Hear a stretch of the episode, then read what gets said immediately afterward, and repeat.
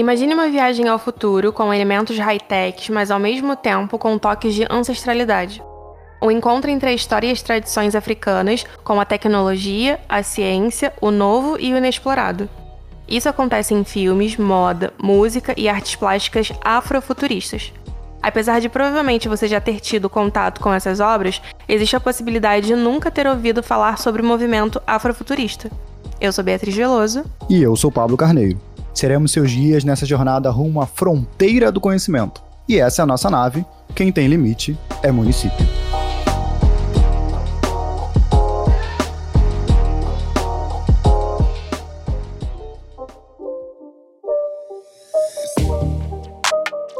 Olá, galera. Estamos nós aqui mais uma semana trazendo para vocês nosso sangue, suor e lágrimas no formato desse áudiozinho bonitinho para alimentar sua sagaz curiosidade.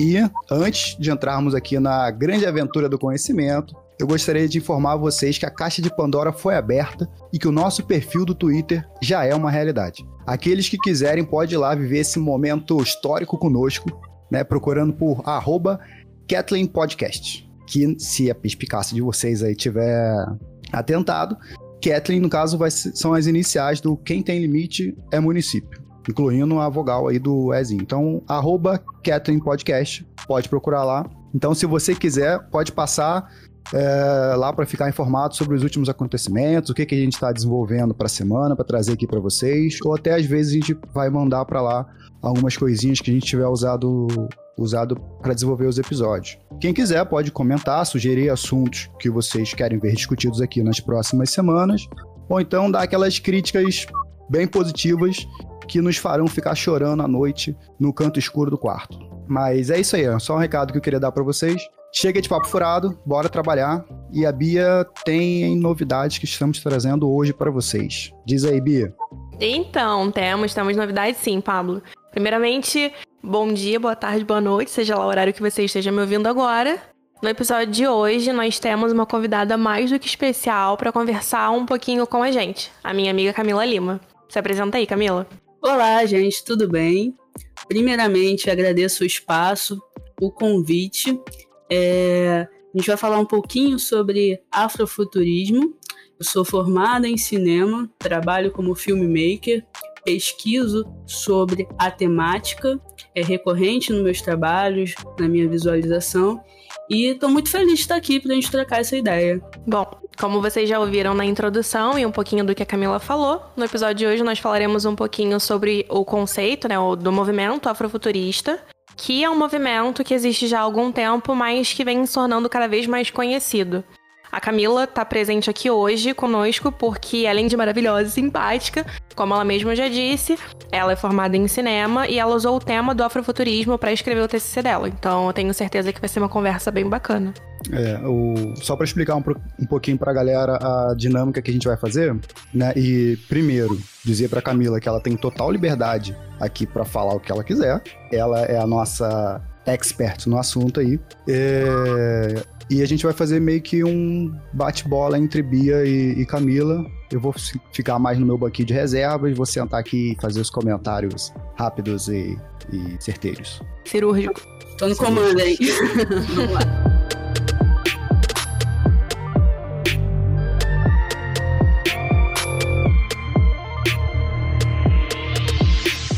Então, Camila, eu acho que pra gente conversar, começar essa conversa de hoje, na verdade, né? É, seria interessante a gente apresentar o que é esse conceito do afrofuturismo e como é que você chegou até ele. Qual foi o seu primeiro contato afrofuturista, se é que você lembra? É, basicamente, quando a gente fala de afrofuturismo, eu gosto de ir por uma definição mais simples, né? É que é pensar e imaginar novos futuros onde o negro é protagonista da sua própria história. Ele contempla a, perspe a perspectiva africana e diaspórica e reflete através dos temas atuais é, através de manifestações artísticas, né? O Fábio Cabral, que é um pesquisador e escritor afrofuturista, tem uma definição que eu gosto muito, que é o afrofuturismo é um movimento de recriar o passado, transformar o presente e projetar um novo futuro através da nossa própria ótica. Então, basicamente, né, eu traria essa definição de afrofuturismo, né? É um pensamento que me agrada. Qual foi o seu primeiro contato com, com o afrofuturismo, tu lembra? O afrofuturismo, ele começou a pipocar para mim, né? Na verdade. É, ele tem muito a ver com o meu processo de reconhecimento de negritude, porque ele é muito recente. Eu posso dizer que eu me reconheço como mulher negra. Eu posso, eu não, eu não consigo especificar uma data, mas eu poderia dar em torno de uns cinco anos. Eu não me via dessa forma. Uhum. Então, a partir do momento que eu comecei a me visualizar dessa forma, eu comecei a prestar atenção nas coisas com que eu me identificava, aonde eu me via, né? Então, é, eu já, já estava na faculdade e comecei a ver é, ensaios fotográficos, trazendo é, uma estética com, com características é, tecnológicas, acessórios, é, e a gente entra em um pouco das características né, que são usuais e, e que são é, bem relacionadas em, em, relação ao afrofuturismo, que eu vou comentar. É, e com, isso começou a pipocar para mim. E eu não. Eu comecei a querer saber mais né, so, sobre isso. Só que eu fui ouvir e entender esse termo quando eu comecei a entrar no mundo do, da música, né? De, de, uhum. de, me aproximar do mundo da música. Desde pequena, eu tenho muita influência em casa de música negra. Meu pai ouvia muito. É... Ele ouvia África Bombata aqui, né? Que era um DJ que é referência do hip hop. E eu ouvia desde pequena. Então hoje, mais velha, todas as músicas que eu escuto, todo o som, toda a sonoridade tem muito da música negra. E é aí onde a gente começa a identificar muito do que a gente tem hoje como referência no afrofuturismo, né? Então, em um determinado momento da minha vida, né, na faculdade, eu não tinha muito tempo para, eu tava com um tempo muito curto. Então, minhas maiores referências em relação a audiovisual começaram a ser videoclipes eu comecei a assistir muito. E foi aí que eu me deparei com trabalhos de Janelle Monet, a própria é, Beyoncé já vinha trazendo uma perspectiva afrofuturista também nas obras o dela. O Sasha Fierce, né? Sim. Eu não sei se estou pronunciando certo, mas eu me lembro da roupa que ela usava. Então, é, tem muito a ver com a, a minha própria vivência, né? A, a, quando eu comecei a me deparar. E aí, me deparar com o conceito foi uma consequência, mas eu já estava vivenciando aquilo desde de sempre, né? Através das coisas que eu escutava, aonde eu me identificava, porque é muito difícil a gente assistir uma obra e se identificar com ela, né? Se uhum. visualizar ali. Então, quando você pega e consegue se ver, e você escuta e você pensa, eu posso fazer aquilo, eu posso me identificar com aquilo, eu posso estar ali. Então, eu acho que o afrofuturismo, né, pensando da forma mais simplista possível, é você trazer essa reflexão de tipo, visando o futuro, aonde eu posso estar, aonde eu posso ocupar, né? É, e você comentou muito da Beyoncé. Eu assisti essa semana o Black King e uma das coisas que eu conversando com o Vinícius enquanto a gente assistia, nós conseguimos apontar é a questão da representatividade do apagamento, que aparece em vários momentos diferentes do filme. Isso é muito presente, assim. É, por exemplo, se você não consegue se reconhecer, se você não tem uma representação na sociedade, se não contam sobre a sua história nas escolas, nos filmes, nos livros, como que você consegue, por exemplo, se projetar no futuro? Você vai prov provavelmente, se você conseguir se projetar, você vai se imaginar na posição que você tá hoje, na posição que grande parte da sociedade infelizmente te enxerga e enfim, é, é o negro ele não é só mão de obra a gente precisa parar para pensar também em outras situações diferentes, né? É, é esse processo de, de, de, identidade, de buscar referência, entra muito no, no que eu comentei das, do que se chama das características essenciais, né? Dessas obras e manifestações artísticas que refletem o afro, é, do afrofuturismo, né? Eu gosto dessa definição mais aberta porque o afrofuturismo hoje é muito mais do que, uma movi do que um movimento artístico, né? Ele chega a ser um modo de pensar. Muita gente é, se coloca hoje, se define, eu sou um negro afrofuturista.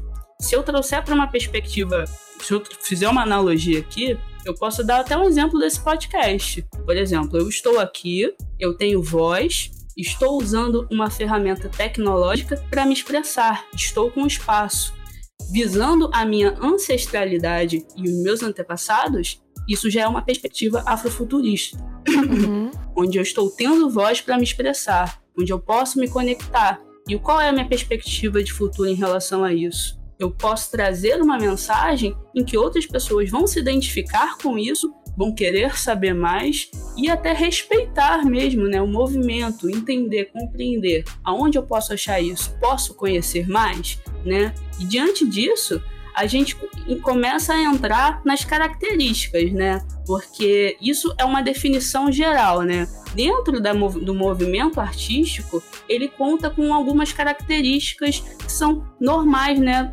Da, da definição da obra, que é o protagonismo negro, né? Que é, seja criado por pessoas negras, que uhum. vislumbre e imagine novos futuros e que normalmente essas obras estão dentro da ficção científica e da ficção espe especulativa, né? Elas usam a tecnologia, a, a tecnologia tem uma função importante no desenvolvimento dessa narrativa. É, você falando de tecnologia me lembrou um pouco o episódio passado que eu e Pablo gravamos, que nós falamos um pouquinho sobre o TikTok e o conceito de dispositivo.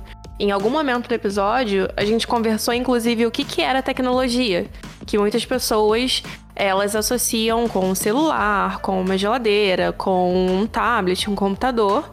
E tecnologia é muito mais do que isso. São saberes também. São Sim. modos palavra... de se fazer a palavra é uma tecnologia, né? Então, quando você usa é, as palavras que você escolhe para falar e para expressar e para mostrar para o outro, você está transmitindo com isso uma forma de pensar. Então, você ter esse poder da palavra e de você ter, a, como a Camila falou, de você ter a voz e se colocar, você está usando uma tecnologia. Isso faz parte, uma disputa de poder. Sim, o quando a gente pensa em, em ter voz, é justamente é eu posso falar, eu posso me expressar. Antigamente isso não, não existia, a gente não tinha voz. Toda a nossa cultura, toda a nossa essência era simplesmente apagada. E hoje, quando eu posso chegar aqui e trazer uma temática que envolve toda uma movimentação acerca da cultura africana, é um olhar totalmente afrofuturista, né? Então, é, fugindo um pouco até da essência, que é tratar dentro das manifestações artísticas, como música, literatura, a gente pode sim fugir e trazer para a realidade esse olhar, né? Olhar o afrofuturismo de uma, do, do, de uma perspectiva real, do nosso dia a dia, né? Posso trazer isso como um posicionamento. Uhum. Eu tenho uma pergunta. Você está falando sobre obras futuristas, como posicionamento, então tem como a gente falar que existe uma certa intencionalidade quando a gente fala sobre essas obras afrofuturistas? Ou então é só depois que elas estão prontas que esse rótulo recai sobre elas? Você sabe dizer se é uma via de mão dupla ou não? Hoje, com a, como o assunto ele está em evidência e essas características elas estão sendo muito faladas e acessíveis, né? Aí a gente pode entrar e como ele surgiu, né? A gente não, não comentou aqui, né? Ele não tinha uma definição, né? Até os anos 90. Ele vem. É, o termo afrofuturismo ele surge como um barra da chuva, né? Ele foi cunhado pelo Mark Terry, que é um pesquisador americano, curiosamente um pesquisador branco, que questionou o porquê que é, as obras de ficção científica não tinham um protagonismo negro. Por que que quando você pensa em futuro, você não pensava em pessoas negras assumindo aqueles locais? Eles somem, né? Oi? Eles somem, eles não aparecem. E quando aparecem, eles aparecem em uma quantidade muito pequena ou então com um papel bem marcado, assim. E geralmente não são papéis de protagonismo. Sim. E aí quando você. E ele usa esse termo, ele fala esse termo pela primeira vez aí. Só que já existiam artistas, tá? O cachorro tá. Tá, tá, tá saindo, gente? Desculpa. Tá, mas dá, tá dando pra te entender, você pode continuar, não tem problema não. Ele quer participar. Pois é, desculpa, gente. Vamos lá. É, já existiam artistas que se manifestavam dentro da, da, da, música, da literatura e até mesmo dentro do cinema, é, visualizando uma perspectiva de futuro, né? Um pilar, né, que é sempre citado em relação ao afrofuturismo é o músico Ra. Ele era um músico de jazz que se denominava como um alien. Ele ia nos programas de TV e falava que não era desse mundo, né? Todas as referências dele, ele sempre trazia uma. Ele sempre falava da experiência, ele falava da natureza. O que era importante para ele eram só coisas sensoriais. Então, era muito interessante. Eu quem quer saber um pouquinho mais sobre ele, jogar joga no YouTube, ver, é, é uma experiência muito bacana ver como ele se manifestava, né? A gente tem a escritora Octavia Butler. Então, o que o, esse pesquisador fez foi só criar uma definição que virou um guarda-chuva para essas obras. Então, respondendo a Bia, hoje é, já existe a possibilidade de você criar obras pensando em conversar com o afrofuturismo, né? Você existe um processo de pesquisa, profissionais envolvidos que vão criar pensando, visualizando estética, em todos os aspectos de produção, de direção de arte, direção de produção, fotografia, é, tentando trazer uma ambientação que, que entre nas esferas do afrofuturismo, né? Que se converse com toda essa galera que já fazia, que já, que já fazia trabalhos conversando com isso. Hoje esse planejamento, e por ser um assunto, um assunto em evidência, ser um assunto pop, digamos assim, traz como é, arma para grandes produtoras fazerem obras é, criando imaginários que a gente não, não fazia ideia, né? Esses artistas eles traziam isso para um aspecto muito da persona. Hoje uhum. você tem isso dentro das obras de uma dimensão gigante, né? Como é o Pantera Negra. Sim. Camila, você citou o caso do Sanha. Eu lembrei que tem uma fala do que eu vi do Fábio Cabral, ele cita uma, uma outra escritora, pensadora negra que trabalha o assunto, não lembro se é a, se é a Octavia Butler, mas que vai falar sobre essa, essa questão da apresentação que o Sanha fazia como alienígena, e aí traz aquela ideia de que. de, de rediscutir os termos da diáspora, né? De tratar a, a, civiliza, a tratar, tratar o povo negro como se fossem pessoas retiradas do seu planeta e levadas para um outro planeta totalmente diferente. Sim, isso é uma, é uma é um olhar muito interessante. Quando eu vi essa, é, eu também me deparei com essa reflexão algumas vezes. E é muito doido, né? Isso é, é, é uma coisa que é recorrente. A gente cresce tendo como referência, isso é uma coisa que é, é engraçado, porque às vezes a gente está na nossa família e a gente tem sempre uma tia que fala assim: não, porque você tem um. A gente tem um bisavô italiano, a minha família tem um. Eu tenho um tio que é, que é português, mas você não, não Como conhece. se fosse um argumento de autoridade, é, alguma coisa assim. Eu tô me, eu tô me elevando. De validação porque minha família tem uma descendência europeia. Eu não sou, eu, eu nasci, vamos botar aqui no, no Brasil, né? Eu nasci no Brasil, mas eu tenho um sangue bisavô, europeu. Eu tenho um sangue europeu, eu tenho um bisavô italiano. Então usa isso para criar uma marca, uma identidade. E a gente cresce ouvindo isso, mas ninguém, a gente não, não conhece as histórias né, das nossas. É, aí a gente pode até sair e além, né? A gente não conhece a nossa descendência africana, indígena, a gente, isso é apagado. Então, Sim. quando a gente entra, até eu tenho, eu, eu tava tentando fazer esse exercício outro dia da, da minha, da minha primeira, meu primeiro contato com literatura africana, seja no colégio, e, e foi muito difícil. Eu lembro de uma é, de uma passagem onde uma professora de artes trouxe alguns contos africanos para a gente, representou né, a estética, trouxe alguns pintores, eu não consigo recordar hoje quais eram os contos, e pediu para a gente ilustrar. E aquilo para mim foi muito é, marcante. Foi muito marcante porque eu nunca tinha visto, eu nunca tinha tido esse contato, né? As cores me chamaram a atenção, toda aquela essência me chamou a atenção porque a gente não está acostumado com este lado da história. A gente não uhum. tem a história contada por esta ótica, né? É sempre um olhar eurocêntrico.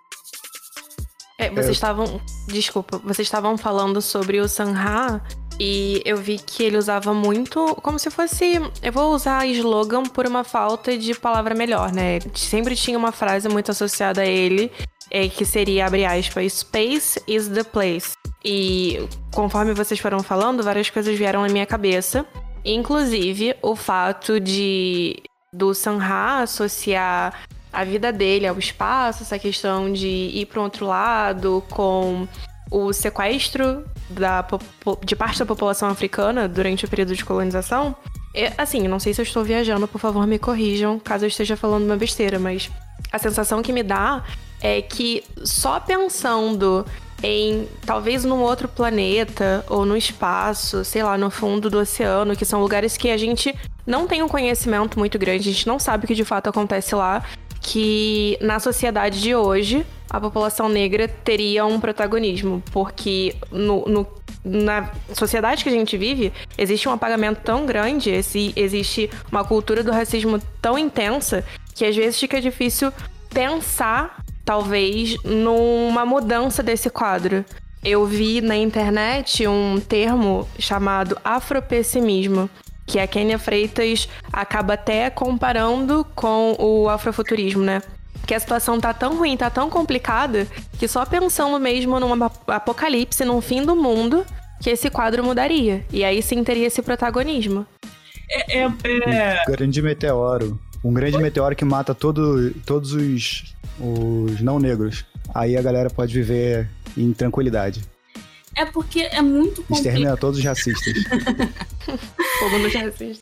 Não é, é isso? Muito, é muito complicado quando a gente entra nesse. A gente começa a se aprofundar no, nesse pensamento, né? Que quando a gente pensa assim, né? Estamos colocando pessoas negras em tela, esse tema está se popularizando. Você pensa, nossa, hoje eu tenho 26 anos, vou fazer 27.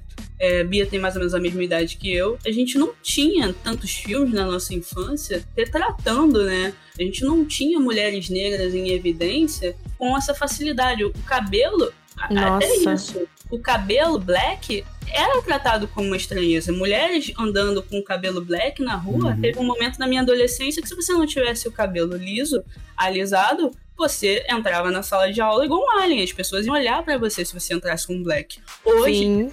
é suavizado, né? Um pouco mais suavizado. Eu falo que é muito legal hoje, assim, as coisas ainda estão muito difíceis, né? Mas aí eu trago aqui um pouquinho também um olhar de esperança, digamos assim, é que é muito legal uma menina de 18 anos se olhar no espelho e se sentir bonita. Independente da escolha de vou alisar meu cabelo, o que ela queira fazer, mas ela se sentir bonita. Isso é muito bacana, né? É uma coisa que a gente não tinha tanto quando a gente era adolescente. A gente sempre se colocava querendo chegar mais próximo de uma branquitude, digamos assim, né? Uhum. E quando só que quando você entra nessa questão de tipo, poxa, parece que as coisas não vão mudar nunca, é porque é muito difícil realmente, né? Quando eu paro para pensar, por exemplo, né? A gente pega obras de grande dimensão como foi o Pantera Negra. É incrível, ela tem, ele tem diretor negro, são negros em tela, é história sobre a nossa cultura, só que quando você vai pensar no maquinário, aí você entra em questão de indústria, indústria hollywoodiana. A gente está falando da Marvel, né? Quando você vai olhar no final das contas uma foto do Oscar, a, a mão que balança o berço, é, né? Qual é a maioria, sabe? Qual então, é a mão que balança o berço? Qual a então, cor da mão que balança o berço? No fim das contas, a gente precisa, não é você ser chato ou você estar problematizando demais. A gente precisa pensar que, no fim das contas, mais fatura com isso, com essa popularização, entendeu? É, até a gente vindo no campo da, da, da Beyoncé, né, uhum. um pouquinho, é legal a gente citar até um trabalho do, do Jay-Z. Ele tem um, um vídeo, pra quem não conhece, é chamado Moonlight, né? E ele, é, ele retrata o ambiente de Friends, da série Friends, só com personagens e artistas negros. E aí, Ele tem esse nome também fazendo uma analogia à situação que aconteceu na época do Oscar, que o filme Moonlight, que é um filmaço também recomendo, é, ganhou de melhor filme. Na, na hora de receber o, o Oscar, houve uma confusão. Ou seja, até na hora que você chega num ápice né, de projeção, você consegue ter um apagamento. Porque depois, no outro dia, o que foi mais comentado foi o erro, né? Que na, no, no, na situação ali, eles entregaram erroneamente o Oscar para La La Land. Então, Nossa. é uma reflexão que você precisa fazer, né? No final das contas, quem é que ganha continua ganhando projeção. É importante estarmos na tela, é importante, só que você precisa olhar é além dos atores que estão ali sendo projetados e além da, do, das, das funções principais, né? Da direção, você precisa olhar as equipes, as pessoas que estão trabalhando e que estão acessando isso, né? Será que as pessoas estão tendo acesso, recebendo? Né? Hoje em dia você consegue, ou com a internet isso facilitou, mas ainda assim uma obra como a da, da Beyoncé, aí eu não vou, não, não, não, não é entender como uma crítica a ela, né, diretamente, porque a gente está falando de um produto mercadológico, mas é pensar que entrou numa plataforma de streaming paga. Então, gente... e da Disney, né? Exatamente. Então a gente tem que pensar que essas obras são importantes, elas estão trazendo um novo olhar, revolucionando a classe, né, classe artística, essa movimentação mais popular, né, porque isso não é de agora.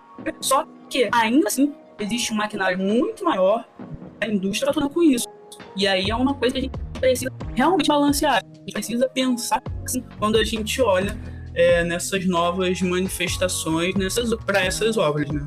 Essa parada do Black Skin que você comentou é até interessante, porque pensando no, na distribuição do, do filme, ela foi feita pela Disney, como você comentou, numa plataforma paga, apesar de que na internet algumas pessoas tiveram acesso por meios ilícitos. Mas se você for parar para pensar, a Disney é uma empresa muito grande, uma das maiores empresas de produção audiovisual hoje em dia. E ela é basicamente um império de fabulação branca da atualidade, né? Se você parar pra pensar, historicamente, ela acaba, digamos assim, homogeneizando diversas culturas distintas. Só você parar pra pensar, por exemplo, o que aconteceu com a Mulan na década de 90, início dos anos 2000, e o que está rolando agora. Eles pegaram uma cultura completamente diferente do que a gente está acostumado aqui no Ocidente e fizeram uma série de adaptações para vender mais aqui. Tanto que agora no live action, que também será disponibilizado nessa plataforma paga, por causa da, do isolamento social do coronavírus. É, eles, por exemplo, não colocaram as músicas na guerra, eles não colocaram o Mushu sendo um personagem, porque o Mushu pra gente é aquele lagartinho engraçadinho, o uhum. personagem que dá todo aquele toque. Mas lá na China, o Mushu é um ser sagrado, então é extremamente ofensivo ser representado desse jeito. Inclusive, para atingir novos mercados, para chegar no país com a maior, o maior contingente populacional, para ter um número de bilheteria alto, eles fizeram essas adaptações para lucrar cada vez mais. Então, da mesma maneira que o Black King ele obviamente acabou popularizando uma série de discursos porque a Beyoncé chega numa série de pessoas que talvez não tivessem acesso a esse discurso, a esse modo de pensar. A gente também tem que ver o outro lado da moeda, como a própria Camila tinha comentado, né? É a partir do que vocês estão falando e associando o que a gente viu nos últimos episódios aqui que a gente discutiu, é, ter essa, esse controle sobre a produtora, sobre o estúdio que produz, sobre quem coloca o dinheiro, é, influencia porque as pessoas escolhem as narrativas que vão ser apresentadas. No caso da, da Beyoncé, ela tem uma fama já muito bem reconhecida, então acho que ela tem um poder de discussão e, e de bater de frente com esses estúdios assim que outros artistas não têm. É, mas assim, o estúdio ele pode simplesmente virar para uma ideia e falar: olha, não, não acho essa ideia legal, não vou produzir essa ideia, você que mude isso ou aquilo. Então, o, como a Camila estava comentando, acho que a, a ideia é pensar não só por que está aparecendo nas câmeras, porque aí é como essas pessoas estão sendo é, permitidas a aparecer na câmera, mas pensar em quando elas se transformam efetivamente em atores e de decidir quais obras são ou não produzidas e quais as narrativas é. que vão ser produzidas. É, porque a gente entra muito também numa, numa questão de trazer sempre um peso é, a, a Beyoncé, por toda a trajetória dela, por existir, né, ela já se apresenta como uma mulher revolucionária, né, dentro do mundo da música, dentro do uhum. mundo do mercado. Então, é, agora todas as produções que ela fizer vão se gerar muita expectativa em torno sempre uhum. de ela dialogar com essa busca de identidade. É, ela já vinha fazendo isso e do, é, na última década com, com o trabalho dela, né? Então é só que a gente é, talvez seria interessante, eu tento pelo menos, né? É, tirar um pouco dessa carga, porque eles estão também, eles também são artistas que estão fazendo tem um planejamento de mercado, né? Uhum. E aí eu não estou fazendo uma, uma crítica por ela estar faturando, mas a gente está olhando as coisas como elas são, né? Então a gente não, a gente tem que esperar essa revolução desse olhar muito mais também na engrenagem de como as coisas funcionam do que só de fato no produto final, né? Mas olha, eu não sei se eu tô enganada, eu, eu nem sou fã da Beyoncé, eu consumo uma série de coisas que ela produz, mas. Tu consome é... pop, Bia? Qualquer pop, caiu é pop, tu tá consumindo. É pop, eu tô consumindo, basicamente isso. Mas a questão é que a, a, minha percepção da Beyoncé é que durante muito tempo ela foi produzida para ser uma grande diva e ter uma visibilidade muito grande. E depois da gravidez da Blue Ivy, ela começou a se posicionar diferente com o passar dos anos. Eu não sei se vocês lembram, mas ela e a filha dela receberam uma série de críticas e uma série de ataques racistas durante o período de gravidez dela, durante o nascimento da criança. Um monte de gente falou que a criança era cópia do Jay-Z, chamaram um bebê de feio, coisa do tipo, assim, coisas absurdas. E pelo menos eu, de longe, analisando, parece que ela foi construindo um discurso que veio se fortalecendo com o passar dos anos. Eu posso estar enganada, mas eu imagino que ela começou a associar parte das coisas que ela passava também com essa questão de visão de mercado que a Camila tinha falado, porque isso vende, isso gera algum tipo de lucro. É, e a Beyoncé... Não, ah. desculpa, é, o que eu ia falar é que a Beyoncé, ela não é reconhecida, digamos assim, por uma pessoa que se posiciona muitas vezes. Ela não era uma pessoa que abria a boca para falar o que ela pensava, ela era o mais imparcial possível. É, e aí entra muito. É, né, é, é, o que eu falei um pouquinho da questão da, da expectativa e da lente de aumento, né? Porque tudo que ela fizer, tudo que ela produzir agora, vai tomar uma, uma dimensão. Depois que uhum. você, você começa a dialogar com estes assuntos, vai tomar uma dimensão muito maior. É aquilo, né? A gente tem aí no dia a dia de você deve ver, né? Você, você consome muito pop, né? A gente vê às vezes uns, uns videoclipes que falam nada com nada, explodem e às vezes é um fundo branco. Vamos botar assim, Sim. uma tela, um fundo branco. E a Beyoncé pode chegar amanhã e querer fazer um clipe sentada na cadeira de praia olhando nada. Que seja só o clipe pelo clipe. E ela vai receber uma enxurrada de críticas. Porque uhum. ela não está, de novo, dialogando. Então eu acho que talvez é, a gente pode sim é, tirar um pouco dessa obrigatoriedade da gente estar tá sempre querendo, é, no, na própria narrativa em si, trazer essa reflexão. Até porque isso existe por ela estar aparecendo, por ela estar em tela. Então tudo que ela faz recebe essa, essa lente de aumento, né? Quando você pensa numa obra desse, dessa proporção, é, é, muito doido, porque quando é um artista musical, quando a gente vai. Aí a gente tá falando de um álbum visual, né? E aí ela entra, ela assina a direção, mas ela conta com um time ali de co-diretores. Só que tudo que é exposto, tudo que aparece na tela,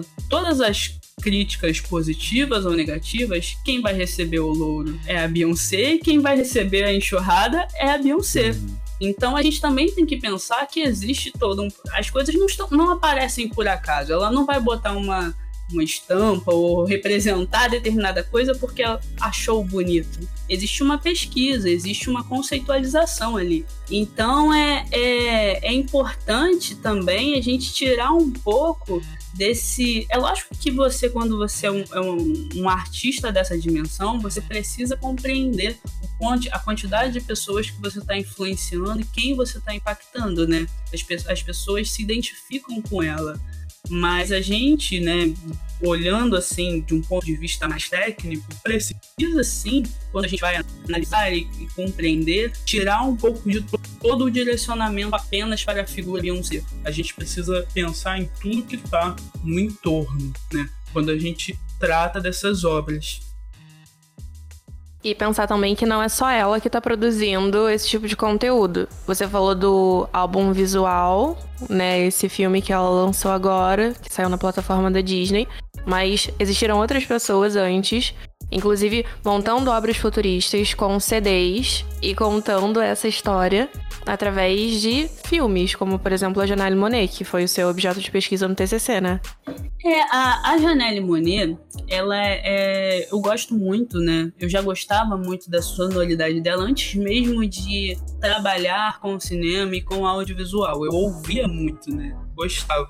E ela aparece com uma figura muito interessante. Né? Ela movimentou né, a, o espaço de música independente quando ela apareceu nos Estados Unidos, porque ela se. Aí é curioso, porque como Sanha, ela não se apresentava como ela, ela se apresentava como uma androide, né? Um ciborgue. Nossa, eu me lembro quando eu ouvi a primeira música dela, eu, eu me, obviamente que eu não vou saber falar o nome porque é um nome complicado, mas é um clipe com uma batidinha muito boazinha assim, dela, acho que ela tava num hospício, vestido com um terninho e um cabelinho assim, todo arrumadinho. Sabe sim. que música é essa? Sim, sim. É. O nome exato. Eu sei. sei Pô, o nome é difícil pra cacete. Mas ela, ela apareceu assim, né? Ela, ela vinha muito montada e ela no palco, ela você fica encantado com a apresentação dela. Ela se doava de um modo. Só que era muito interessante que até nas entrevistas, quando faziam alguma pergunta dentro do aspecto pessoal, fora tudo que ela estava mostrando no palco, ela fugia das questões ela não, não respondia, ah, com quem você tá namorando? Ah, com Android. Ela brincava, entendeu? Ela fugia dessas questões. E, e ela é uma multi, ela é uma multi-artista, né? Então ela é o, é o, que eu chamo, quando eu fiz a pesquisa, eu trato o álbum visual como uma obra híbrida, né? Que é justamente tudo isso que a gente está conversando. Ele passa entre o cinema, né, o videoclipe e a publicidade, né? Acho que não sei se para vocês eu até questiono quando vocês assistem uma obra assim, tipo a, a vou, vou, usar o exemplo da Beyoncé, se é a se a recepção é fácil, se é muito mais sensorial, se vocês conseguem lidar com isso de uma forma igual assistir um filme. É até é interessante ouvir isso de, de vocês, assim. Eu tive duas experiências diferentes vendo é, essa obra visual dos dois álbuns que a gente tá comentando. O da Beyoncé eu já assisti sabendo, olha, ela fez um filme, um filme com as músicas do filme do Rei Leão e tudo mais, né? Inclusive eu imagino que toda essa proposta já estivesse muito bem montada, desde a, dela cantando as músicas, dela, enfim, dublando a Nala, até chegar nesse ponto agora. Mas o da Janela eu não sabia, eu, eu descobri por um acaso. Eu tava olhando no YouTube, já tinha visto o clipe das músicas, vi que tinha uma historinha ali atrás, num futuro e tal, numa sociedade distópica. Só que eu não entendi ao certo a, a, amarração daquilo tudo. E aí eu vi no canal dela que tinha um vídeo de 40 e poucos minutos. Eu falei assim, pô, vou assistir. E aí quando eu assisti, eu falei assim, ah, agora tá fazendo sentido. É muito doido, porque ela ela, eles montam de uma, principalmente a, a Janelle Monet, ela monta de uma forma que a gente pode, de uma certa forma, forçando um pouco, escolher como vai consumir isso, né? Eu posso sentar e assistir o filme e também posso sentar e ver esses clipes de forma separada, porque eles funcionam muito bem separadamente também, né? Só que eles estão amarrados. E é uma característica é, normal dos álbuns visuais que o artista, né, que representa a obra esteja muito envolvido no processo de criação, né? E aí eu tô conectando com a, com a Beyoncé também. Porque nem sempre dentro do audiovisual, quando a gente vai olhar é, um videoclipe que é lançado, seja lá é, um videoclipe ou qualquer outra expressão assim de dentro do campo da música. O artista, ele às vezes não foi ele que compôs a música e nem sempre ele está envolvido no processo de criação da, da própria representação visual dele. Muitos se distanciam disso, eles só às vezes executam. Quando eles aparecem no clipe, né? Às vezes a música é apenas um plano de fundo. Então, né, diante dessas obras, é natural que os artistas estejam muito envolvidos nesse processo criativo. Fale muito com eles, né? Então, essa obra, ela as, o começo da carreira dela, ela traz muito já essa reflexão afrofuturista, né? O primeiro EP dela, ela faz uma homenagem a Metrópolis, ao filme Metrópolis. Então ela faz essa construção sempre assim dentro de um personagem. Ela sempre traz uma a personagem, ela usa a personagem Cindy para ilustrar essa trajetória. Só que no último álbum, que é Dirty Computer, ela representa ela, fala sobre ela. E, e ela começa a falar sobre questões dela também, né? Que você Exatamente. falou que ela fugia. Ela fugia, ela não se expressava. É, ela sempre ela fazia isso, ela até comenta em uma das entrevistas dela que isso era uma forma de proteção, né? A partir do momento que eu sou um personagem, eu consigo me camuflar de uma certa forma. Isso não quer dizer que esse personagem também não fale dela. Ela tá o tempo todo falando dela, na verdade. Mas quando eu crio essa persona, eu tenho mais facilidade, né? Não é à toa que na literatura muitos artistas criam, né, pseudônimos para às vezes se expressar, porque eles sentem uma, uma facilidade maior em, em, em jogar é, essas expressões artísticas, né? Porque tá saindo um pouco de falar sobre você, né? Ela até fala em uma das músicas, né? Ela acha, ela brinca.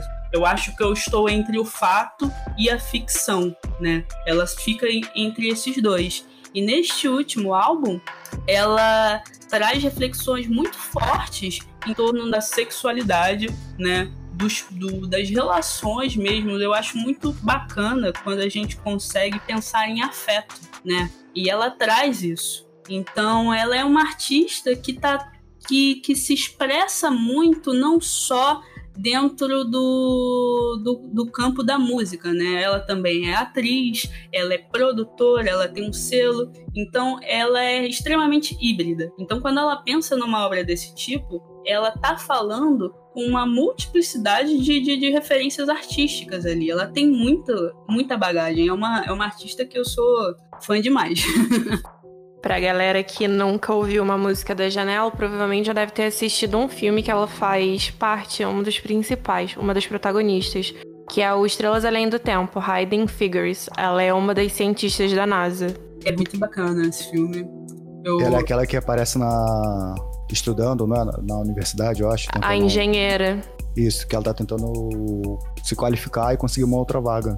Ah, né, subir o posto dela. A gente vai botar esses, esses links que a das referências que a Camila tá falando, né? Então o Dutch Computer e o outro que você falou primeiro, o EP foi, foi qual, Camila? Do Metrópolis? Ela se inspira em Metrópolis, uh, meu pai, deixa eu... Arch Android. Isso. Ah, sim.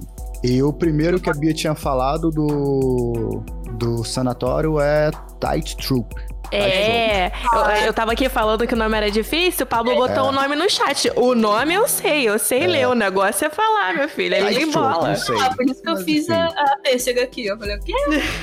É, pra facilitar a galera que tá ouvindo, então, a gente vai juntar esses, esses links aí todos no final. Não precisa nem tentar entender o que, que a gente falou, não. É só dar uma olhada lá no, na no, descrição. Na descrição. Mas eu, eu recomendo que as pessoas.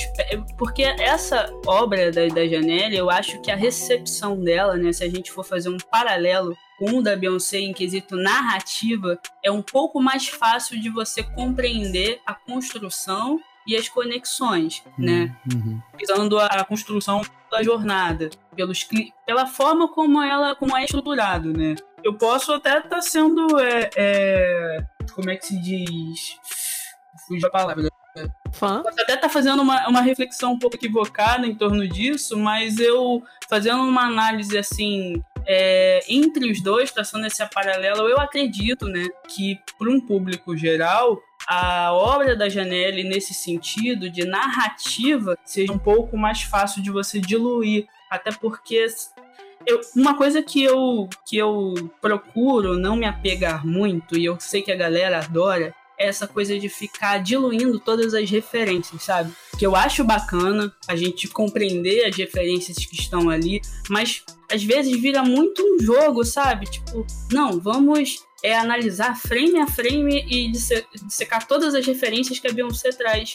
E às vezes a gente perde um pouco um, um, do sensorial também, porque a gente está buscando ali tudo, todos os entrelinhas. É lógico que é interessante a gente ver uma, uma coisa em tela e, e conseguir conectar, mas também é, é, é legal você sentir e experimentar aquilo como impacta em você, né? Fugir um pouquinho disso, né? De ficar o tempo todo tentando achar todas as referências. Eu, pelo menos, tento não não ficar nessa, nessa saga, ser uma coisa mais natural.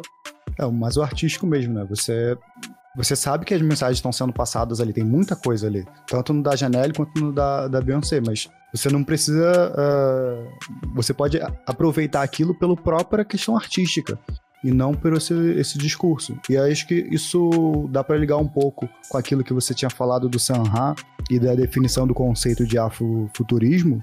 As pessoas faziam essas obras e, independente da intencionalidade, é, elas estavam expressando as artes delas. Elas são artistas.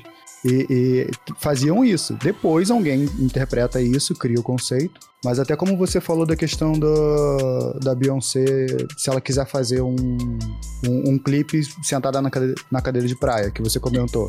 Ela pode simplesmente querer criar a arte dela. Sim, sem é essas o, discussões. É o famoso arte pela arte, né? Ah, as pessoas são artistas, elas querem criar, eles querem usar a criatividade. Eles não precisam. O, acho que o que o artista não quer é ter que ficar fechado numa caixinha. Sim, sim. É, é, é... E é muito doido quando a gente para para pensar sobre isso, sobre essas. em como essas referências são, estão se manifestando agora, né? Porque quando a gente é, pensa nessas obras e eu fico feliz, né, desse, do, do, do assunto estar em evidência e as pessoas terem contato com isso, porque, por exemplo, ainda que o assunto esteja em evidência, você não tem uma, uma quantidade, você vai muito nas mesmos, os mesmos pesquisadores que estão falando, você ainda não tem tanta gente falando sobre isso, se pensar bem, né? Então, é, eu fico feliz, só que você precisa sempre trazer junto com isso as reflexões de um, é, a quem vai impactar e aonde está indo. Quando eu trago um filme tipo Pantera Negra, é, eu acho incrível porque provavelmente foi o primeiro contato que muita gente teve com uma ficção científica. Uhum. Onde é, majoritariamente de atores negros, né? Só que aí eu entro também naquelas questões. É, por exemplo, vocês aí vira um, um, as pessoas pegam tipo como um totem, pegam um ator do filme do Pantera Negra e acha que ele tem que estar em todas as obras. Né? Quando você cita um ator negro, né? Ah, essa narrativa tem um ator negro, é, vamos supor, uma literatura, é literatura, tem um ator negro. Ah, porque o ator do Pantera Negra ele tem que estar lá. Ele, só... ele, ele é muito bom e ele tem que estar em todas. É, eles firmam naquela figura e é como se só existisse aquele, né? Então, qual é a vantagem de um filme como Pantera Negra? Você está falando com um público gigante. Você está trazendo uma história dentro dos, dos parâmetros né, da fórmula Marvel e, e, conversando. E eles fazem isso de uma forma muito sutil e muito bonita no filme, né? Eles usam todas as questões dentro de um filme de super-herói, mas eles trazem um filme que causa uma reflexão, né? Eles é, Camila, têm... não é só uma questão de, de todos os atores serem negros, porque isso a gente vê em outros filmes, é uma questão também da questão do, do super-herói, mas é um filme em uma sociedade negra. Não Sim. é como assim, ah, todos os atores são negros e é um filme e isso é novo. Não, porque a gente tem outros assim, e com narrativas nem tão, nem tão atraentes. O lance é, é uma sociedade negra. Não tem influência do. o- a ideia do, do branco não tá ali. Sim, eles pensam em um, um, um espaço, um país onde toda a, a, a cultura é preservada. Eles trazem muito essa ideia de preservação da identidade deles. E quando existe uma influência de fora, ou quando eles saem daquele, daquele círculo, que os problemas começam a acontecer Uhum. de fato, né? É, eu acho muito, muito interessante como eles é, expressam né, o uso te- da tecnologia do filme. É, basicamente, tudo lá funciona, eles têm uma tecnologia muito evoluída a- a- e que tudo se, se desenvolve em torno daquilo. É sempre uma ferramenta, né? E aí a gente conecta diretamente com uma das características que, que envolvem as obras artísticas do, do, do afrofuturismo. Então, assim, é, é importante demais que essas obras estejam, é, como é que a gente pode dizer, viralizando, né? Que a gente pense que, que nessa valorização, mas é importante pensar também, né? Que tipo, a gente não precisa ter só Pantera Negra, ele não precisa ser o filme afrofuturista.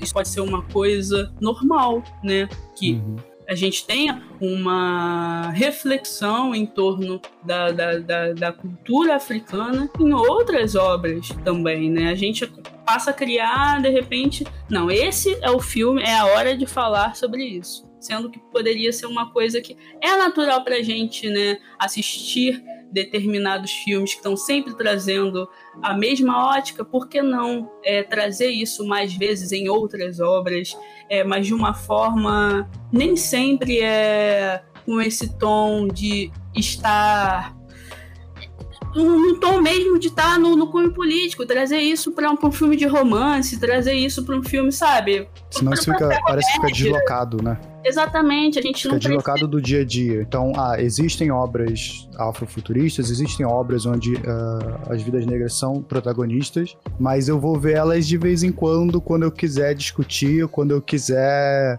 militar, não no dia a Exatamente. dia. É, não- é, é lógico que aí eu não tô falando que precisa. Não, a gente só precisa fazer obras com, com- refletindo sobre isso. Mas a gente precisa normalizar que. é, porque é muito doido a gente não ter. A gente estar acostumado a ver um filme onde tenha, sei lá, um ator negro e tenha vários atores brancos e ser normal, e quando dá um filme que a maioria é negra, isso causa impacto. Pra gente. Nossa, e o, o do Black Skin, eu não sei se vocês viram, deu mal burburinho, porque é um filme composto majoritariamente por pessoas negras, e aí você tem um branco sendo representado como o, o empregado na mansão da Beyoncé. Sim, a gente tem isso. É, até a Beyoncé traz isso, a gente tem até referência assim também em clipes brasileiros, o Emicida faz uma abordagem assim também. É, e aí o pessoal entra é, com uma, uma crítica que acha que aí você vai vai demais, você não precisa falar dessa forma. Mas é uma. Por que, que a gente é acostumado nas novelas? Aí eu vou trazer só. Fugir muito aqui, mas eu vou dar um, vou dar um exemplo, né? Pra ficar mais fácil. A gente tá acostumado a assistir uma novela onde sempre um empregado ou uma pessoa que vai fazer um papel de ladrão é uma pessoa negra. Por que, que eu causo um estranhamento se você coloca uma pessoa branca nessa posição, né? A gente sempre representa, a gente tem atores incríveis que nunca estão no papel de protagonismo. E é muito sobre isso que, que o afrofuturismo, aí eu tô falando na ideia generalizada, né? Fala, né? A gente trazer é, pro papel principal mesmo, né? E também criar histórias, né? Camila, Que- Fala. cer- certamente você conhece essa referência, que é o Joel Zito de Araújo, que é um cineasta. Repete pra mim que cortou. Joel Zito Araújo, um cineasta, e tem um, um vídeo que eu gosto muito de passar para os meus alunos, nem todos eles gostam, mas porque já é um pouco antigo, que é um filme dele do- dos anos 2000, A Negação do Brasil. Discute exatamente isso que você está falando, como é que os atores negros são utilizados nas telenovelas brasileiras. Porque telenovela é uma coisa muito forte pra gente. E Sim. aí ele vai discutir justamente como que você tem atores muito bons, você tem atores super premiados, mas quando chega numa, numa produção é, de teledramaturgia, eles são colocados nesse papel do, do, do empregado, seja o capataz, seja a, a, a empregada doméstica, o motorista, mas eles acabam indo sempre para isso, ou então pode até ser um, um, outro. Ele cita, por exemplo, o papel do Milton Gonçalves, que, uhum. que era para ele ser um, um, um, advogado e tal, importante, mas a, a crítica da, da, opinião pública foi tão grande que o papel dele foi sendo reduzido. É, foi Até uma... quando tinha uma pessoa querendo fazer um papel, a crítica a, diminui isso. A, a novela do, do Manuel, Manuel Carlos, quando teve a Thaís Araújo como Nossa, Helena, justamente. foi uma, uma, mobilização gigantesca e a novela foi um fracasso. Aí a gente começa de fato a refletir. Por quê? A Thaís, inclusive, criticou isso. Ela fala que ela acaba perdendo, ela foi primeira Helena Negra e ela acabou perdendo um protagonismo por uma outra personagem. A, no, na novela do Manuel Carlos, sempre a Helena é a super protagonista. A gente, quando a gente tem uma, uma Helena negra, ela vira persona, personagem secundária. E aí, qual é? Aí quando você para pra pensar que ainda, né, hoje isso diminui um pouco, mas ainda a novela no Brasil tem uma força gigantesca. E a novela ela trata de inúmeros assuntos. E quando uhum. ela, você não tem um protagonismo negro. E eu, a gente tá eu... tá falando de Brasil, sabe? Eu tava vendo, acho que uma postagem do Pretitudes, não tenho certeza se era dessa página, mas que estava discutindo justamente o, os protagonistas é, negros. E aí, acho que de mulheres era 3% das protagonistas eram mulheres negras. É, e se, eram, acho que, oito papéis, sete ou oito papéis, mas eram três atrizes somente. E aí, pensando no que você falou do, do Wakanda e do ator que interpretou T'Challa. Você acha um, um, um, ator negro que foi bem no papel e você coloca ele em, em todos os, os papéis que são permitidos que um ator negro participe, e você não bota vários outros atores que também poderiam participar. Acaba virando um ódio àquela pessoa e não a, a, a entender que atores negros podem participar normalmente. Mas não, é só aquele ali. Senão eu vou colocar um branco. Sim, eu sou, por exemplo, eu sou mega fã do Will Smith, mas houve um momento que parecia que só existia o Will Smith. Sabe? Virada dos anos 90 para os anos 2000. Uhum. E o Will Smith fez muitos filmes com uma pegada é, distópica, falando, ele fez Eu Robô, ele fez. É... Pô, fugiu o nome do filme agora? Independência. MIB, Day. amiga. É, o MIB. Só que assim, ao mesmo tempo, existem outros atores ali. Então eles criam uma, uma personalidade que, não, ele é o escolhido. Ele vai estar em tudo. Vamos dar essa oportunidade. Não, uhum. tô falando isso, né? Criticando um pouco isso, mas é como se fosse isso, né? Estão Agora a gente pegou esse e ele vai ser o cara que vai estar em tudo. Lógico. É, não é uma crítica ao, ao, ator, é bom lembrar, né? A é, crítica é, é a forma como a, a, indústria funciona e não ao ator em si. Sim. O ator, sim. ele tá fazendo o trabalho dele. Ele. Bem. Quanto mais ele for chamado, poxa, ótimo pra ele, melhor pra ele, né? Mas aí você tem que pensar, tipo, ele tá protagonizando porque ele foi um ator que viralizou, mas quem tá dirigindo esse filme? quem está faturando com isso. E aí entra naquelas primeiras reflexões que eu, que eu trouxe aqui, né? Eu tenho uma pergunta. É, a gente. A gente acabou de comentar que o Will Smith ele fez uma série de filmes, inclusive filmes é, que previam uma sociedade do futuro, uma sociedade completamente diferente da sociedade que nós vivemos hoje em dia. Tem como a gente falar que esses filmes eram afrofuturistas? Porque assim, era futuro, tinha um personagem negro. Mas a sensação que eu tenho, pelo menos, é que ele poderia ser substituído por qualquer outro ator, inclusive por um outro ator branco.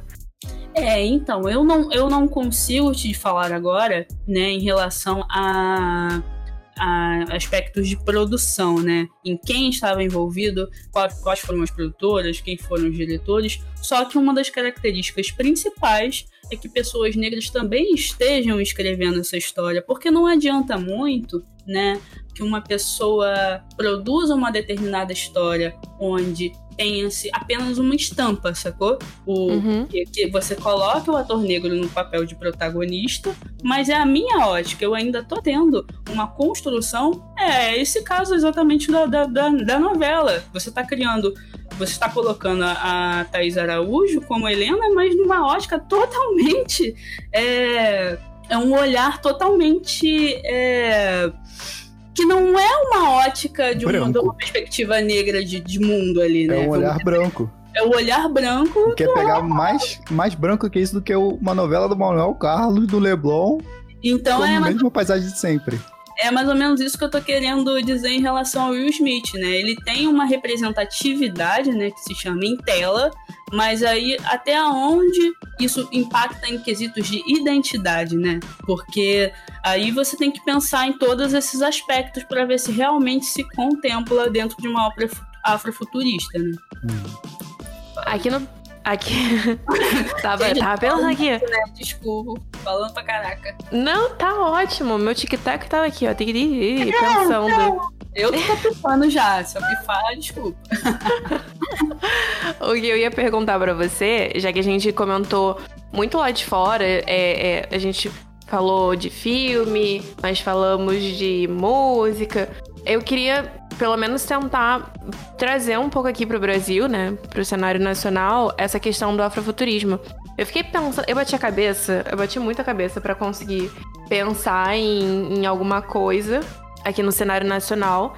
E me vieram três, três, é, três obras na cabeça. Me veio o Ícaro Silva. Eu não sei se vocês vão lembrar dele de nome. O ator. Que é? O ator Ícaro Silva. Isso, ele fez Malhação. E ele ficou muito. Ele foi muito lembrado nos últimos anos também, porque ele fez aquele. Aquele quadro de transformação do Faustão, que cada semana eles eram um personagem diferente, ele se vestiu de Beyoncé e viralizou isso na internet. Sim. Então, ele tava com. Acho que foi em 2018, se eu não me engano. Ele tava com uma peça que se chamava Icarus. É, é Ícaro and the Black Stars. E aí a história contava. é, bom, a história era o seguinte: ele tava numa nave espacial, e aí essa nave espacial ia aterrissando em vários lugares diferentes, em várias épocas diferentes, né? Da história. E aí, dependendo da época que ele parava, ele ia apresentando uma estrela negra da música brasileira nacional, né? Música brasileira, ou então internacional. Então, ele ia contando um pouquinho da história, só que ele tava sempre vestidinho ali de astronauta. A galera que tava acompanhando ele também tava com uma roupa um pouco mais diferentona. Eu, é, foi uma coisa que passou na minha cabeça. Me lembrou também a Mulher do Fim do Mundo, da Elza Soares. Muito bom. Nossa. É porque ela, acho que foi na, na última turnê que ela conseguiu apresentar.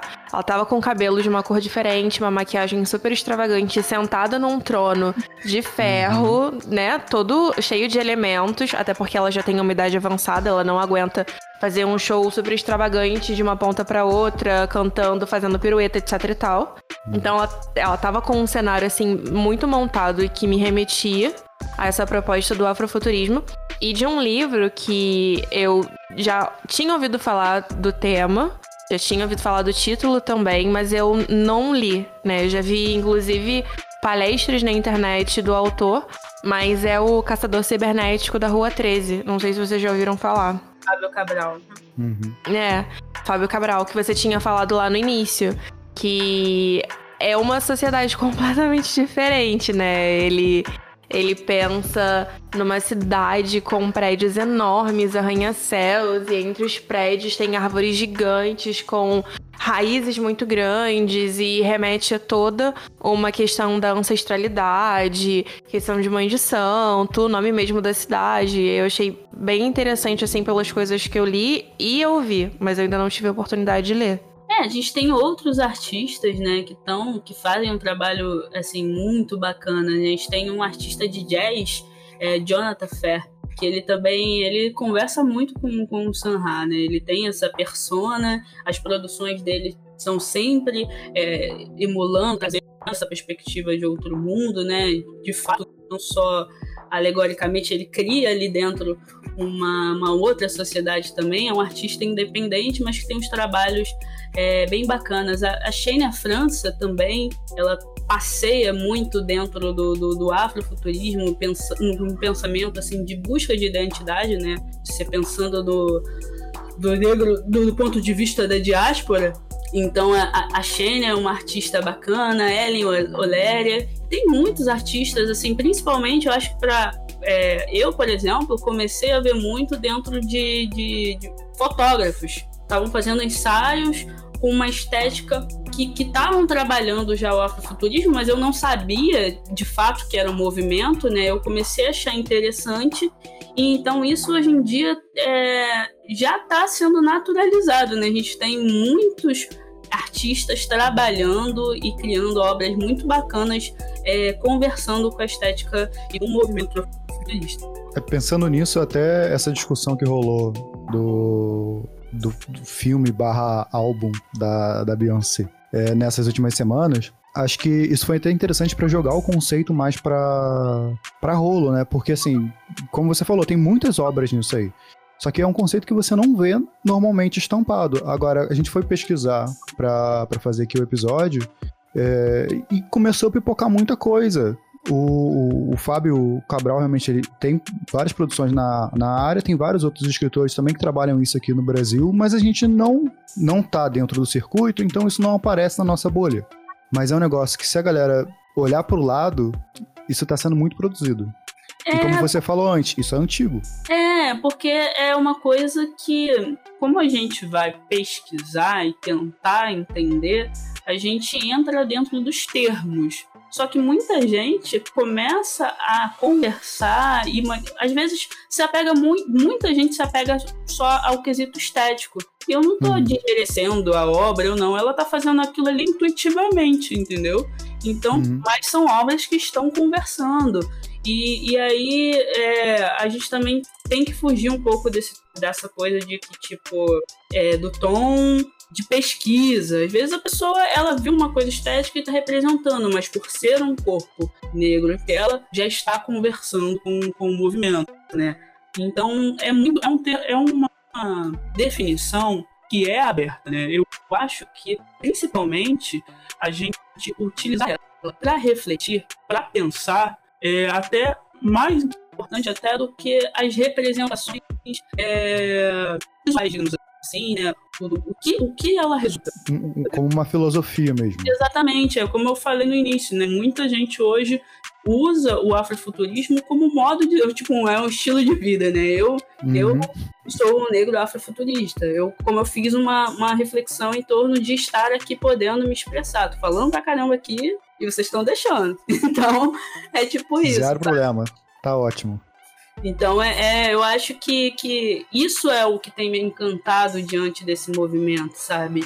E toda a questão de eu poder conhecer mais. Muita coisa eu ainda não sei, muita coisa é distante. Então, é uma coisa do dia a dia, né? E conversa muito com essa coisa que é lento. Porque, como a nossa história ela é constantemente apagada, eu ainda estou buscando e reconhecendo essas referências, né? Então, tem muita coisa que às vezes alguém traz que eu vejo e falo, caramba, é verdade, né? Eu não, não, não, não sabia. E às vezes eu já até tinha ouvido, conhecido uma rede social. Eu achava, uhum. eu pegava, eu gostei do som, eu gostei da imagem, tipo isso.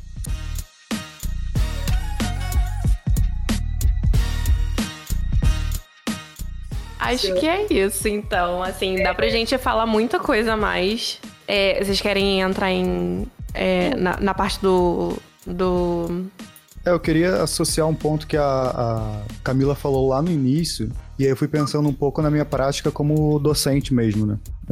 Tanto como quando ela falou do, do reconhecimento dela enquanto mulher negra, e uma questão de, é, de abraçar a identidade mesmo.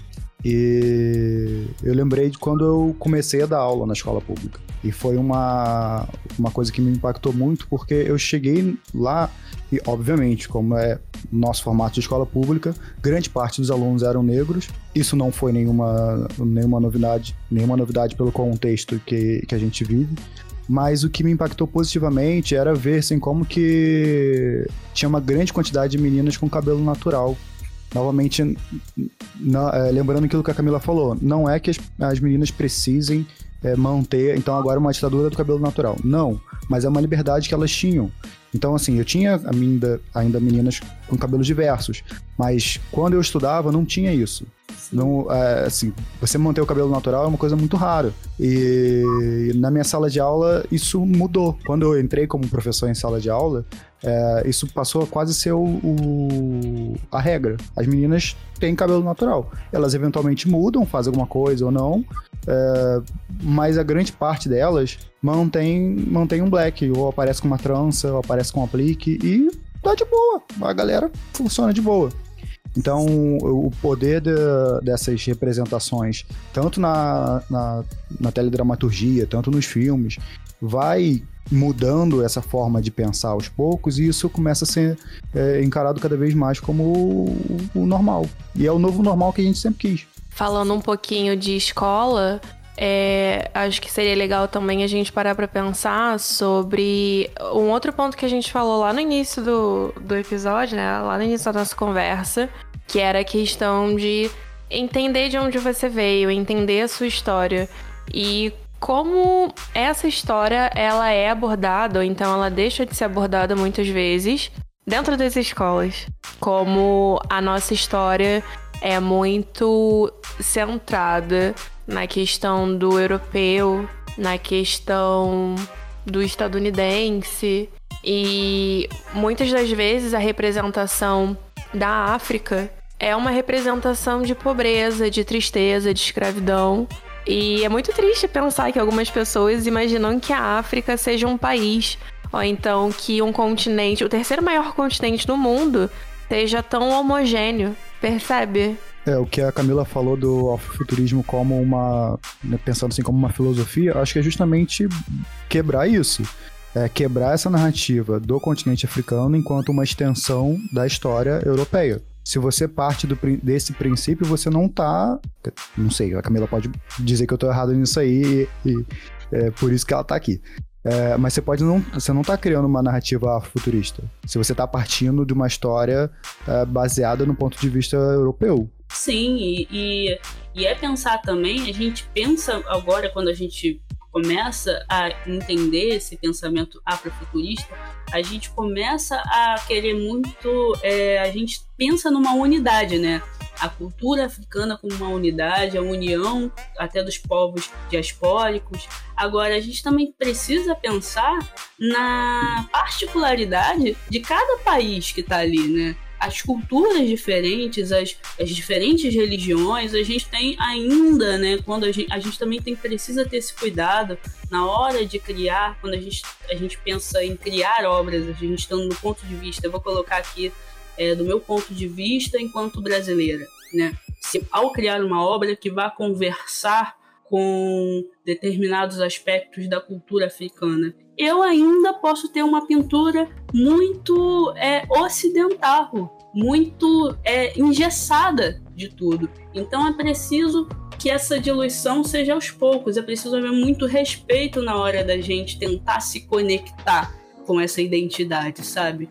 A gente não pode simplesmente fazer por fazer. A gente precisa ter um cuidado na hora da gente até mesmo querer buscar e se entender. Porque a gente pode pintar uma realidade que não é. é aos poucos você fala nesse sentido, não é assim, ah, vamos esperar. Não, é, é uma questão de, de ter respeito, como você falou. Né? É, claro que essa mudança precisa ser feita para ontem, mas como já diria Martim da Vila, né? Se você não andar devagar, devagarinho, você pode tropeçar. É, porque então, é. pensar é, bem na, é, é muito... nas ações que você vai tomar. É, eu, aí, eu vou, aí eu posso até entrar no aspecto assim, de criadora, né? Eu tô aqui. Eu, é muito. No, é muito seria muito aceito se eu hoje vou produzir, vou criar um roteiro, vamos supor que, e que eu converse com o afrofuturismo, e que eu fale mas dependendo do que eu for tentar resgatar, se eu não pesquisar, eu ainda vou estar tá trazendo mais uma visão é, engessada e que vai estar tá recheada de estereótipos. Uhum. Então a gente precisa ter muito.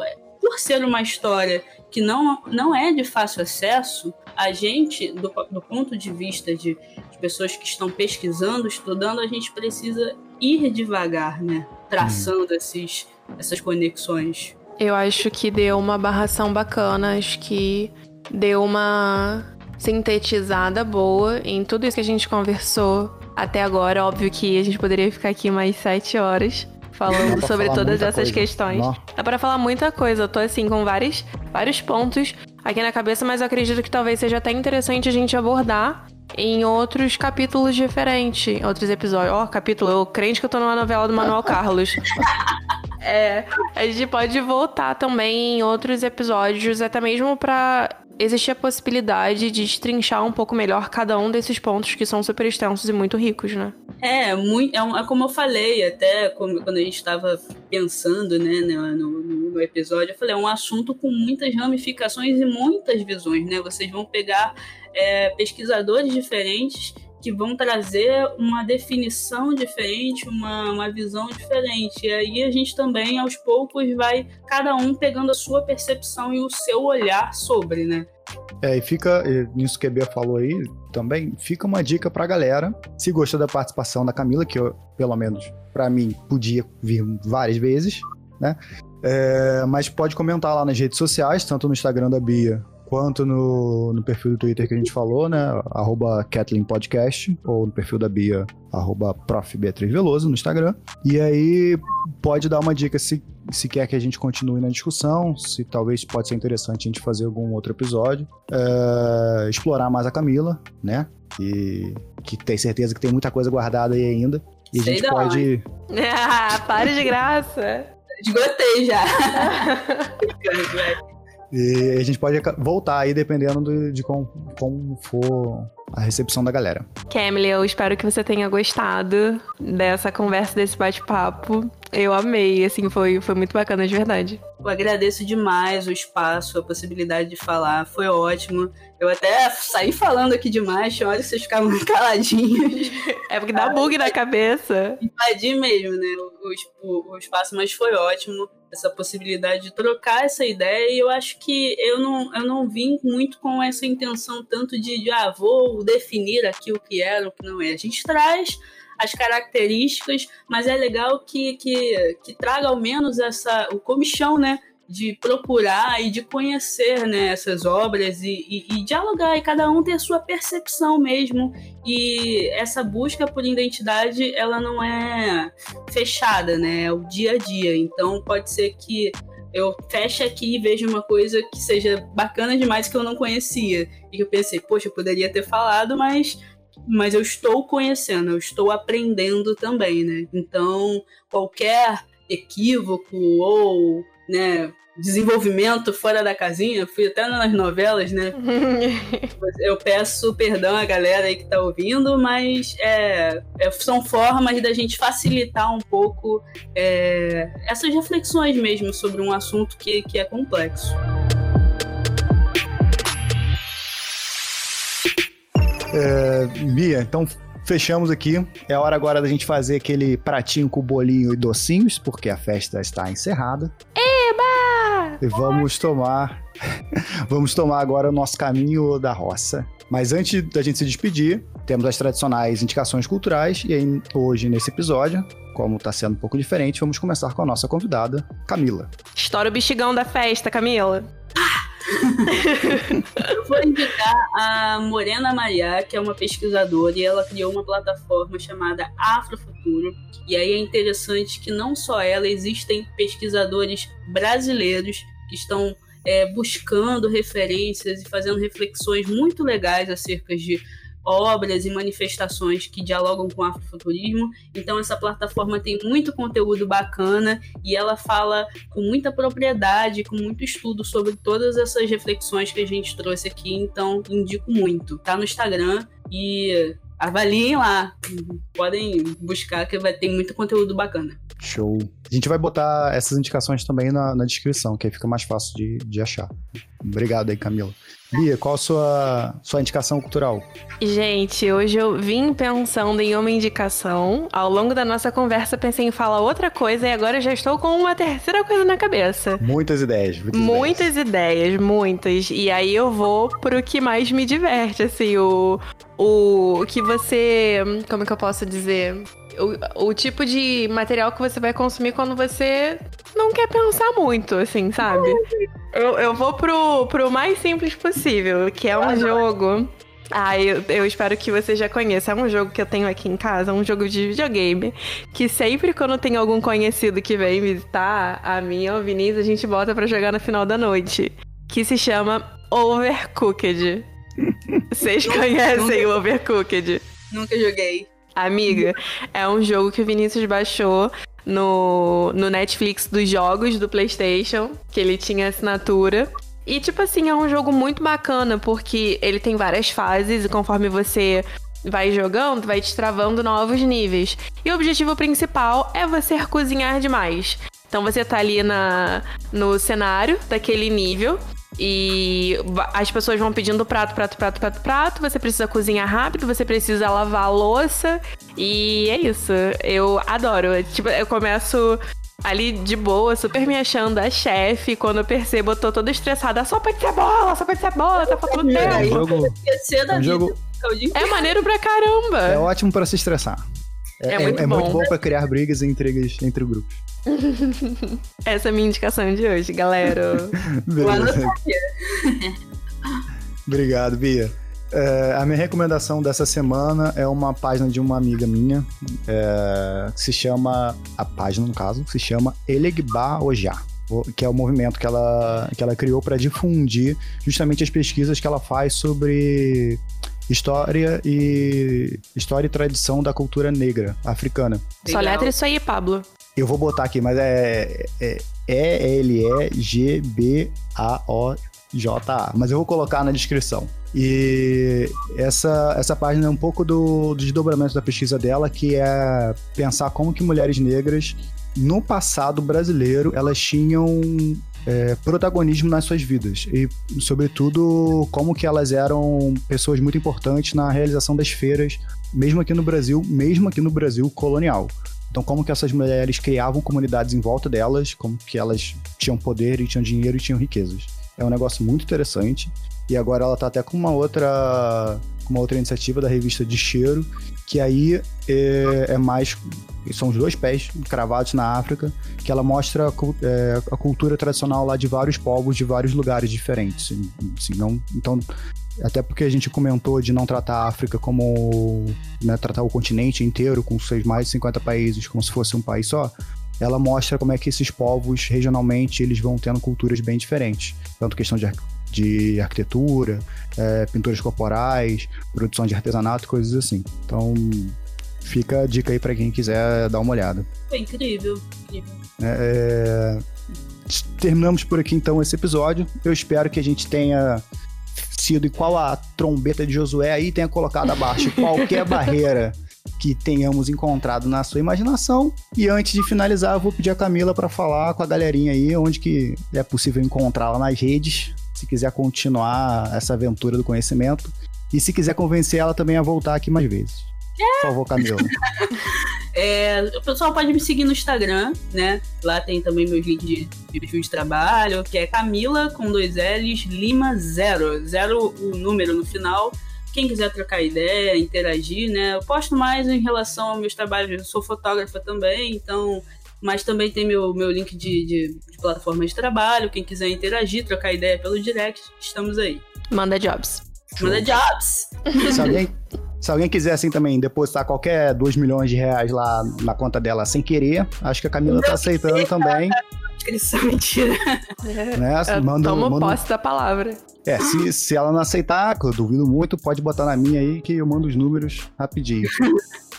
É, relembrando rapidamente, sei que já falei duas vezes aí, mas vocês podem acompanhar a gente agora pelo Twitter, arroba Kathleen Podcast, Q-T-L-E-M Podcast, são as iniciais do Quem Tem Limite é Município. E a gente vai chegando ao final aqui desse episódio. Você pode lá dar suas impressões, falar se gostou, se odiou, soltar os cachorros em cima da gente, porque eu tô precisando aí de novos motivos para poder chorar no, no canto do meu quarto à noite copiosamente.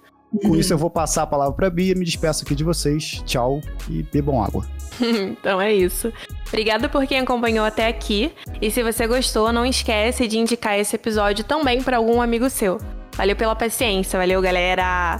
Não esquece de me seguir. É, não esquece de me seguir lá no Instagram, que esse é o meu momento jabá. Arroba prof. Beatriz Veloso. O meu Veloso é com dois L's e S marca lá no, no Instagram, nos stories, se você estiver ouvindo esse episódio, pra gente repostar. Eu repostar, pro Pablo repostar, pra Camila repostar, pra gente colocar lá no Instagram, pra colocar lá no Twitter, pra gente fazer aquela grande festa. E é isso. Aproveitando isso, né? Já, já teve. Ah, já ia esquecendo. Ó, oh, vê se pode. Além do meu Instagram, eu também tenho um canal no YouTube de geografia. É sucesso garantido, aquele Natão na prova. É Meu nome. Ah, no, fala aí, Camila, fala assim: a iluminação é muito boa, o áudio é impecável. Ai, gente, olha o quadro, perfeito. Vinícius, é. parabéns. Selo Camila de qualidade. Então, esse canal, ele é de geografia, como é, spoiler, né? É, como eu falei. E o meu nome é minha marca. Então, se você jogar lá Beatriz Veloso, vai aparecer o meu canal. Se inscreve, comenta se você gostar do vídeo, deixa o seu like. Se quiser dar dislike, também pode dar, que é interação, dá tudo no mesmo pro YouTube. E é isso, gente. Espero vocês num próximo episódio. Não se esqueçam que o seu conhecimento não precisa ter limite, porque quem tem limite é município. Beijo!